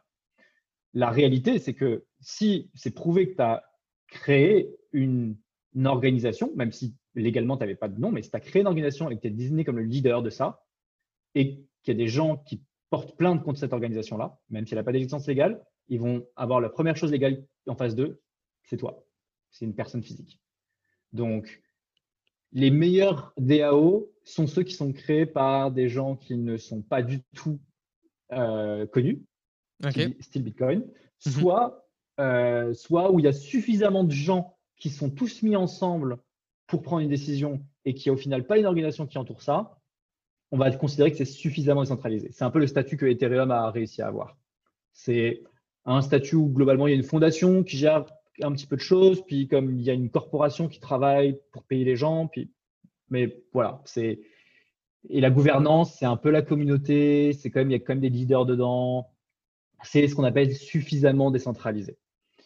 Mais la réalité, c'est qu'il y a plein de pays dans le monde qui sont chacun en train de lancer un peu leur propre, euh, leur propre token, enfin leur propre token, leur propre framework de token, en fait leur propre façon d'accepter légalement et localement des types de tokens. Donc c'est la raison pour laquelle aux États-Unis, au début, on a eu le fameux euh, utility versus security, il fallait passer le Henley test, tous, ces, mhm. trucs, tous ces trucs-là. Bon, toute cette, toute, cette pièce de législature, ça existe, c'est bien, c'est en train de fonctionner aux États-Unis actuellement. Il y, a des, il y a certaines boîtes crypto qui sont en train de commencer à lancer dessus. Euh, en Suisse, il y a les fondations qui commencent à accepter ça. Au Liechtenstein, ils ont, ils ont fait quelque chose. Il y a quelques années, Malte était super en avance, mais je ne sais pas trop ce qu'ils ont, où en sont euh, avec leur, leur framework. Mais bref, il y a, il y a des pays qui commencent à avancer là-dessus, à essayer de créer des, comme des simili blocs légaux qui pourraient permettre que. Mais de toute façon, c'est des problèmes réels à tous les niveaux. Genre, je prends dans le cas de BIM. Euh, BIM, on a, on, a dû créer des corporations pour gérer les salaires, euh, les, serveurs, tout ça. Il faut, il faut, il faut commencer quelque part. Avant que tout, tout, soit centralisé, il faut quand même que tu aies au moins une, quelque chose pour commencer. Et si tu veux créer une vraie organisation au long terme avec comme une vraie vision, tu peux pas juste constituer une DAO sur Ethereum et dire ah c'est bon, je suis en business, tout a fonctionné. non, parce qu'à partir du moment où tu commences à avoir des vrais frais associés à ça, à partir du moment où tu veux avoir d'autres personnes que des crypto natives qui veulent payer leur loyer en dollars ou en euros, bah, tu dois commencer à avoir un compte en banque qui leur envoie ça. Et ah, bah, tu dois avoir une entité pour gérer ce compte en banque, etc. etc. Donc, on, a réfléchi à tout ça, on a comme créé des corporations, euh, et ensuite donc une au UK et une euh, aux États-Unis. Euh, et ensuite, on prévoit de faire une fondation dans le long terme, avec un système de gouvernance, avec cette décentralisation qu'on veut. Mais au niveau légal, dans la réalité, on doit toujours suivre des patterns qui existent déjà dans, dans le, monde legacy, dans le, le, monde actuel réel ou du, le, monde conservateur, on va dire, on, va, on, va, on, va, avoir besoin de cette, interface, ce layer entre les deux. Et, notamment, on voit ça par exemple quand on deal avec les studios, on, leur propose on leur propose une idée, on leur dit ah nous on veut que ça fonctionne comme ça. Et eux en fait après ils vont le mettre ce qu'ils appellent dans des legal buckets, c'est genre des petits bacs légaux. Et si ça tombe pas dans un des bacs, ta proposition, en fait, le produit que tu proposes ou la façon de fonctionner, le process, le protocole que toi tu proposes, bah, il n'existe pas en fait. Il ne peut pas, il peut pas se réaliser. Donc tu dois soit le fitter pour que ça rentre dans un des bacs, soit le comme disperser entre deux bacs, soit créer un troisième bac à côté pour spécifiquement pour ce type de, de produit. Et le problème de ce troisième bac, c'est que bah, les entreprises ne sont pas prêtes à faire ça maintenant. Elles ne sont pas prêtes à investir des heures et des heures de recherche légale, de consultation avec le gouvernement, de, comme enfin, de, structures technologiques, de tout ça pour répondre à ça. Donc pour l'instant, le, troisième boîte, la troisième boîte légale, on ne l'a pas encore. Et elle va arriver, on, est en train de la construire. Mais c'est pour ça que c'est encore très difficile de lancer des organisations crypto parce que on est toujours dans un flou. Il y a, c'est possible de créer une entreprise, c'est possible de créer une fondation, mais à partir du moment où tu commences à lancer des tokens, ben, tu vas tomber sous une certaine loi. Et, euh, j'ai rencontré les régulateurs euh, de la. Euh, de. Mince, comment ça L'AMF AMF, merci. j'ai rencontré les régulateurs de l'AMF qui, qui justement nous, ont, nous ont vachement aiguillé là-dessus. On a, on, a, beaucoup mieux compris au niveau canadien comment est-ce que ça fonctionne, qu'est-ce qui est autorisé ou pas. Et au final, c'est bah, si vous lancez un security, évidemment on va, on va en discuter ensemble, on va voir comment mhm. ça fonctionne. Si vous lancez une currency, on va très probablement devoir regarder ça ensemble aussi. Si vous lancez des petits, euh, des petits NFT qui au final ressemblent beaucoup à, des, euh, à du crowdsourcing, on va peut-être être gentil avec vous. Mais si vous arrivez avec un modèle qui décrit déjà à l'avance tout ce qui va se passer, des modélisations de ce système-là, avec sous différents paramètres, bah, ça va être beaucoup plus facile de prendre des décisions. Et donc, justement, il y a une grosse partie du token engineering qui aussi se fonde et, passe beaucoup de temps à travailler sur les modélisations. D'accord. Et là, je me rends compte, alors avec tout ce que tu viens de me dire, euh, dans le fond, le Bitcoin est selon la loi, c'est ben, illégal comme ça a été créé anonymement? C'est pas illégal, c'est allégal. Allégal. Et... Allégal. Il n'y a pas de loi. Il n'y a pas de loi ah, qui encadre ça. Allégal. Donc, euh, hmm. c'est pas que c'est illégal, dans le sens, c'est pas prohibited. Il n'y a pas un truc qui dit explicitement le Bitcoin, c'est mal. Mais ça tombe, ça tombe dans aucun des buckets. Donc, c'est un peu, euh, c'est un peu au-dessus.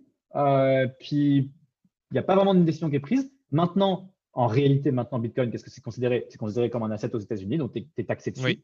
Euh, tu fais des gains sur Bitcoin, tu vas être taxé comme si tu avais fait des gains sur le stock market. C'est la même chose. Alors, pour conclure euh, l'enregistrement, je vais te poser deux dernières questions et après, tu pourras poser une question pour moi. Donc, la première question, c'est dis-moi, quel est ton livre le plus marquant ou préféré? Alors, j'ai recommencé à lire pas mal, euh, mais un des livres je dirais le livre qui m'a marqué le plus récemment, c'est Information de James Blake. Je vous recommande ça, c'est incroyable. Ça explique toute la théorie de l'information et comment aujourd'hui c'est appliqué partout. ça explique l'histoire de Claude Shannon, qui est probablement la, le, scientifique le plus non reconnu autant qu'il devrait être aujourd'hui. donc je, recommande ça. Et un autre bouquin qui m'a beaucoup marqué, mais qui est un peu plus comme sur la psychologie humaine, moins sur euh, des, choses un peu plus euh, euh, terre à terre, on va dire. Bah, même si l'information, la théorie de l'information, ce n'est pas, si terre à terre. Mais plutôt sur la psychologie humaine et sur la façon dont on fonctionne et sur la façon dont on réfléchit. Thinking Fast and Slow. c'est un, un, un, bouquin d'un. en fait, c'est un, un, mec qui a fini avec un Nobel en économie, alors qu'à la base, il était psychologue. D'accord. Euh, et donc, euh, c'est en vrai, c'est lui qui a développé tout, euh, qui s'appelle Daniel Kahneman, et avec Tversky, qui était son compagnon de toujours, ils ont comme développé en fait tout l'économie comportementale, et, il y a tout un champ en fait de comment est-ce que les gens réfléchissent et c'est quoi les shortcuts mentaux qu'ils font et qui vont affecter leur supposée rationalité. Et donc, il y a euh, tous les biais comportementaux, tous les biais de, les, biais de behavior qui, viennent se mettre dedans. C'est vraiment super intéressant. Donc, voilà, c'est les deux bouquins. Et ma seconde question, c'est quel est ton meilleur conseil pour atteindre ces objectifs dans la vie? Euh, alors, si j'en ai un euh, que j'ai recommencé à appliquer il n'y a pas très longtemps et qui, je pense, marche bien, c'est il faut se focuser sur le process et pas sur le outcome. C'est-à-dire que le outcome, c'est cool. Genre, c'est bien d'avoir un objectif long terme, d'avoir une idée de ah, je veux, je veux devenir ça, je veux faire ça. Euh, j'ai une sorte de bucket list de choses que je veux accomplir. C'est bien. Mais chaque jour, ce qui est important, c'est le process. C'est ce que je fais jour après jour, de façon très, la consistency vraiment, le fait d'être très régulier là-dedans, c'est ce qui fait que je vais me rapprocher ou pas de cet objectif-là. C'est hmm. pas le fait de chaque jour de me dire oh, je veux y arriver, je veux y arriver, je veux y arriver. C'est bien. Mais si tu fais, si tu passes pas par le process, tu vas jamais y arriver. Ou alors, tu as de très faibles chances d'y arriver. Et plus tu vas dans le process, plus tu vas y arriver. Et même si tu n'y arrives pas, le process par lui-même va avoir plein de side effects, probablement très très positifs sur plein d'autres choses. Et tu vas t'apercevoir qu'en fait, l'objectif que tu visais, c'est peut-être pas forcément celui qui t'intéresse. Mais si tu passes pas par le process et si tu ne focuses pas juste sur ce process-là, tu vas jamais y arriver. D'accord. Et, ça, ça, reflète un peu le, je sais plus, ça a été attribué à Einstein, mais bon, probablement qu'il ne l'a pas dit comme les trois quarts de ses quotes, euh, que l'intelligence, c'est 90% euh, de transpiration et 10% de création ou quelque chose comme ça. Mais c'est un, peu ça. C'est-à-dire que de toute façon, tu peux, as beau avoir les meilleurs objectifs du monde et puis être avoir la tête la mieux faite et euh, l'esprit le plus brillant et clair possible, si tu passes pas par le process, tu vas jamais y arriver. Et au final, c'est très proche aussi au niveau sportif, par exemple. c'est cool de vouloir courir un marathon, euh, mais si tu t'entraînes pas, tu vas peut-être y arriver. C'est possible, il y, en a qui y arrivent. Mais tu vas pas avoir un bon temps au moment où tu vas le courir. Tu vas pouvoir avoir très mal après. Et au final, tu n'auras pas eu tous les side bénéfices de courir un marathon qui sont comme Ah, je suis en forme, je, respire bien, euh, je, suis fit, euh, je cours vite, etc. D'accord. Donc, faut focuser sur le process. Hmm. Et maintenant, est-ce que tu as une question pour moi? Ouais. Est-ce que tu as déjà pensé à ne pas avoir un travail traditionnel en sortant de HEC? Écoute, tout à fait. tout à fait. Et justement, tu le vois avec la pandémie. Quelque chose qui nous a vraiment accéléré, c'est euh, le trend du euh, remote work, travailler à distance. Et euh, il y a un truc vraiment cool que ça serait un peu comme dans des, objectifs à atteindre. Ça serait, je ne sais pas moi, avoir une job, toutes les compétences que tu veux, mais travailler, je ne sais pas moi, sur un catamaran, par exemple. Et là, être vraiment comme, je je sais pas moi, tu travailles le matin, de, du matin jusqu'à midi, puis après, tu t'amuses à voyager, je ne sais pas moi, dans les Bahamas, par exemple. un truc du genre, j'avoue que ça serait cool. J'aimerais ça expérimenter ce genre de, lifestyle. mais j'avoue que le remote work, c'est vraiment intéressant parce que ça débloque plein après de, de bénéfices au final. Et si du moins, on pourrait faire un mix entre les deux, entre le présentiel et le remote work, j'avoue que ça serait. Ça m'intéresserait. Cool, très bien. Et alors, pour résumer, euh, Cyprien, pour les gens qui voudraient en savoir davantage sur ce que tu fais, où est-ce qu'on peut les envoyer? Euh, alors, le plus facile, c'est mon Twitter. Euh, il faut juste faire VNTRP. c'est la contraption de Von Trapp, qui est comme un alias que j'ai. donc, VNTRP. Et après, là-dessus, je poste souvent des choses sur le, le token engineering. Et pour ça, il suffit juste ensuite de suivre un peu les posts, vous allez arriver très rapidement au Discord et c'est là que je suis tout le temps. Donc, on, pourra discuter là-bas. Bien entendu. Alors, écoute, euh, Cyprien, je te remercie beaucoup pour l'enregistrement, puis euh, on reste en contact. Ça marche. Bah, merci à toi. Voilà, c'est la fin et j'espère que vous avez aimé trouver l'épisode très enrichissant. Si vous souhaitez me contacter pour quelconque question ou demande, je suis à votre écoute sur LinkedIn, Twitter, Telegram ou encore à mon adresse courriel. Vous trouverez mes infos pour me contacter sur mon site web emericmarie.com. Finalement, la meilleure façon pour m'encourager est de partager intelligence numérique à votre entourage. N'oubliez pas d'aller consulter mes partenaires et liens d'affiliation pour profiter de leurs services et produits clés en main. Je vous souhaite alors une très très bonne journée ou fin de journée où que vous soyez. À bientôt.